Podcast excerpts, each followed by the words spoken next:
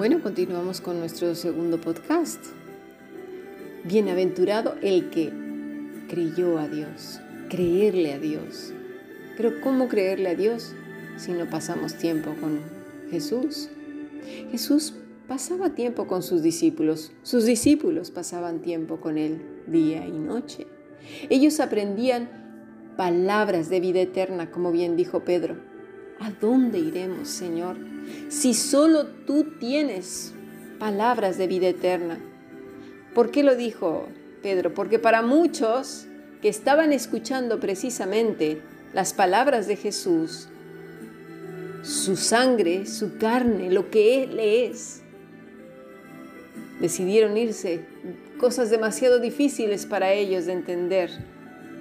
Implicaban muchas cosas, muchas renuncias, muchísimas, a las cuales no estaban dispuestos, entre ellas su religiosidad. Con lo cual, muchos hasta el día de hoy no están dispuestos a dejar.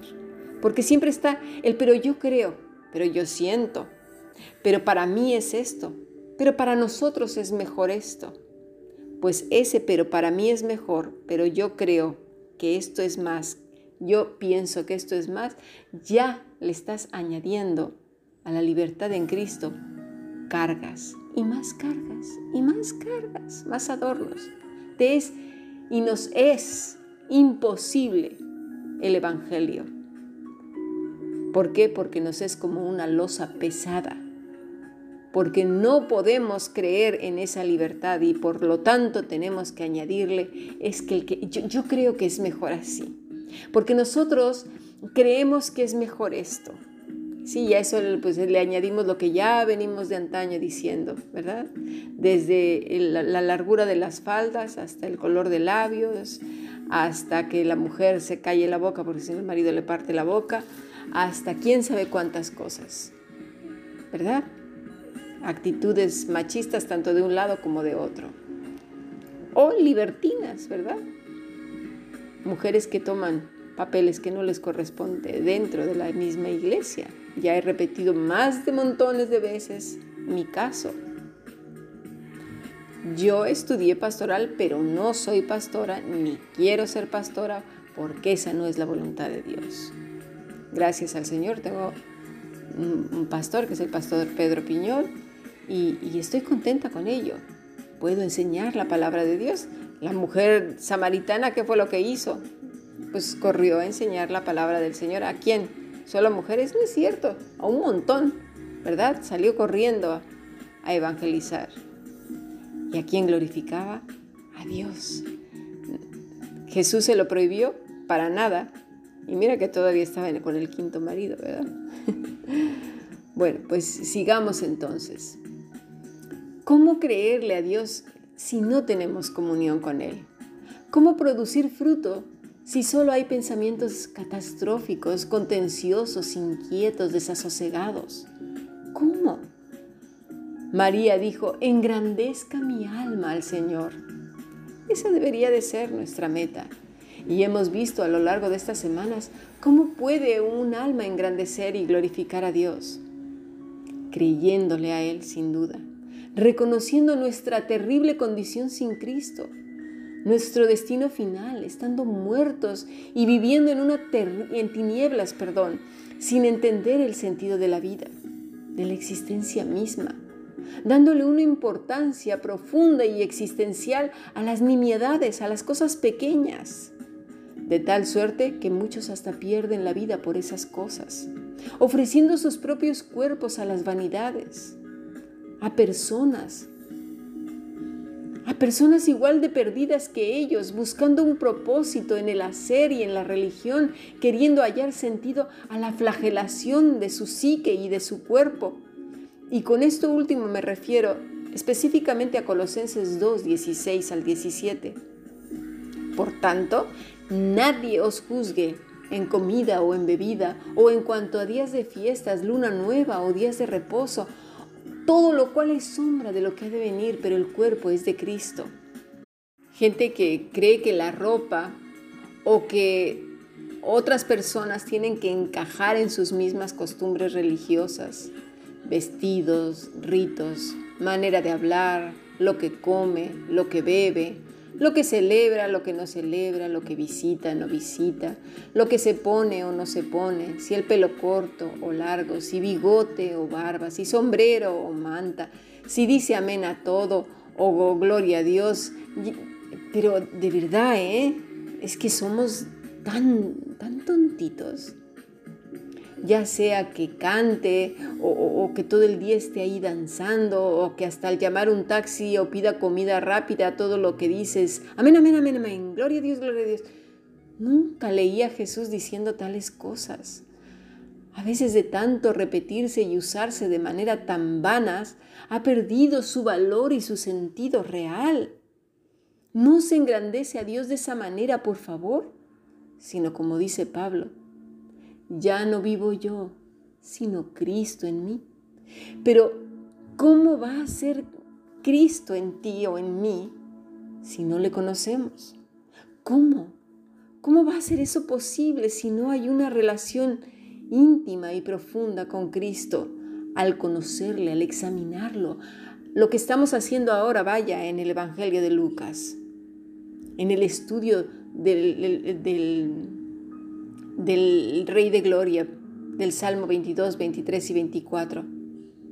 ¿Acaso el Señor andaba todo el tiempo, aleluya, aleluya, gloria, gloria, gloria a Dios, amén, amén, amén, amén, amén?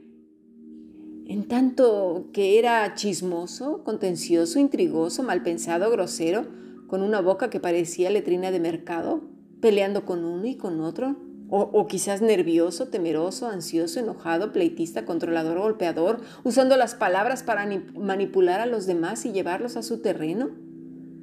¿Era eso Jesús? Que por un lado, amén, amén, amén, amén, gloria a Dios, gloria a Dios, gloria a Dios, aleluya, aleluya, aleluya. Y por ahora, así como dice el dicho, ¿verdad? A Dios amando y con el palo dando.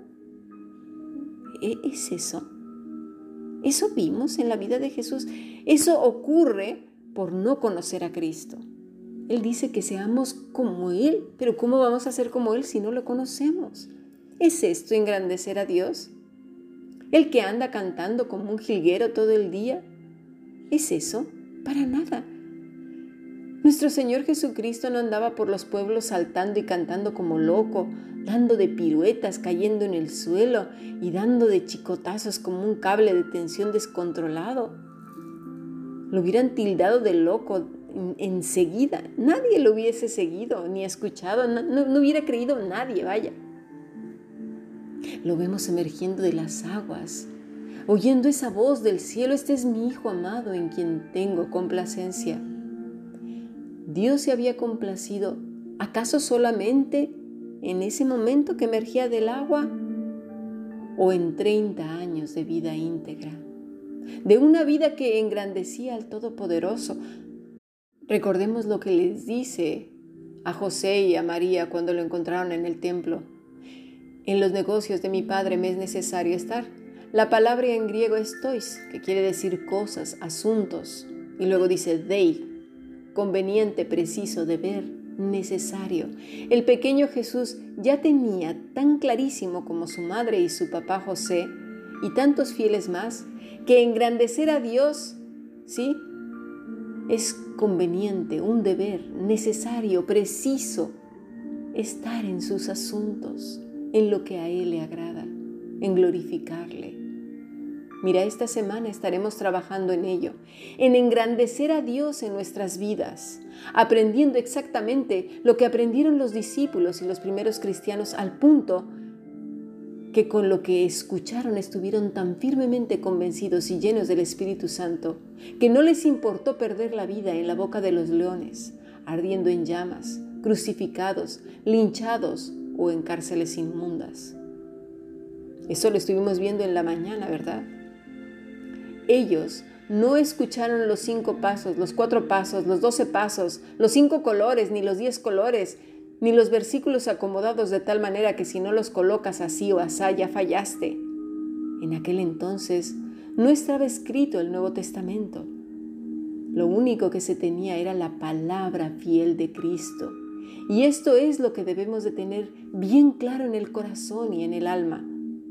No digo que no hay que leer toda la escritura ni los evangelios. A Dios gracias que ya los tenemos, digo, perdón, las epístolas, sino que me refiero que era lo que tenían. Se estaban escribiendo aún las epístolas y era lo que llegaba, pero llegaba la fiel palabra de Cristo que habían escuchado los apóstoles y sus discípulos.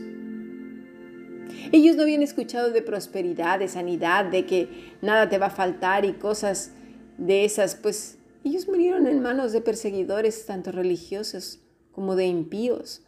Porque no te creas que solamente eran los paganos los asesinos, ¿eh? Para nada. También los religiosos. Y hoy día esos mismos son los que persiguen a los que creen y comparten fielmente a Cristo. Que se diga de nosotros, bienaventurados los que le creyeron a Dios.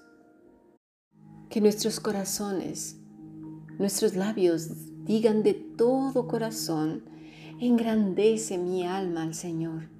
¿Y cómo llegaremos a ese punto? Creyendo más y más a Dios, siendo más y más Cristo y menos yo, menos nosotros, menos aspavientos. ¿Qué son aspavientos? Bueno, el aspaviento es un sustantivo. Esta palabra se refiere a una afirmación, demostración, manifiesto, argumento o una información de manera exagerada, ¿sí? llena de asombro, ¿sí? apasionada y simpatía, vehemencia, adoración, fascinación, sorpresa, pasmo, impresión, estupor, sobresalto, extrañeza, ¿sí? así como muy, con, con mucha exageración. No, no, creyendo más y más a Dios, siendo más Cristo y menos uno corazones entregados que sirvan para los propósitos divinos.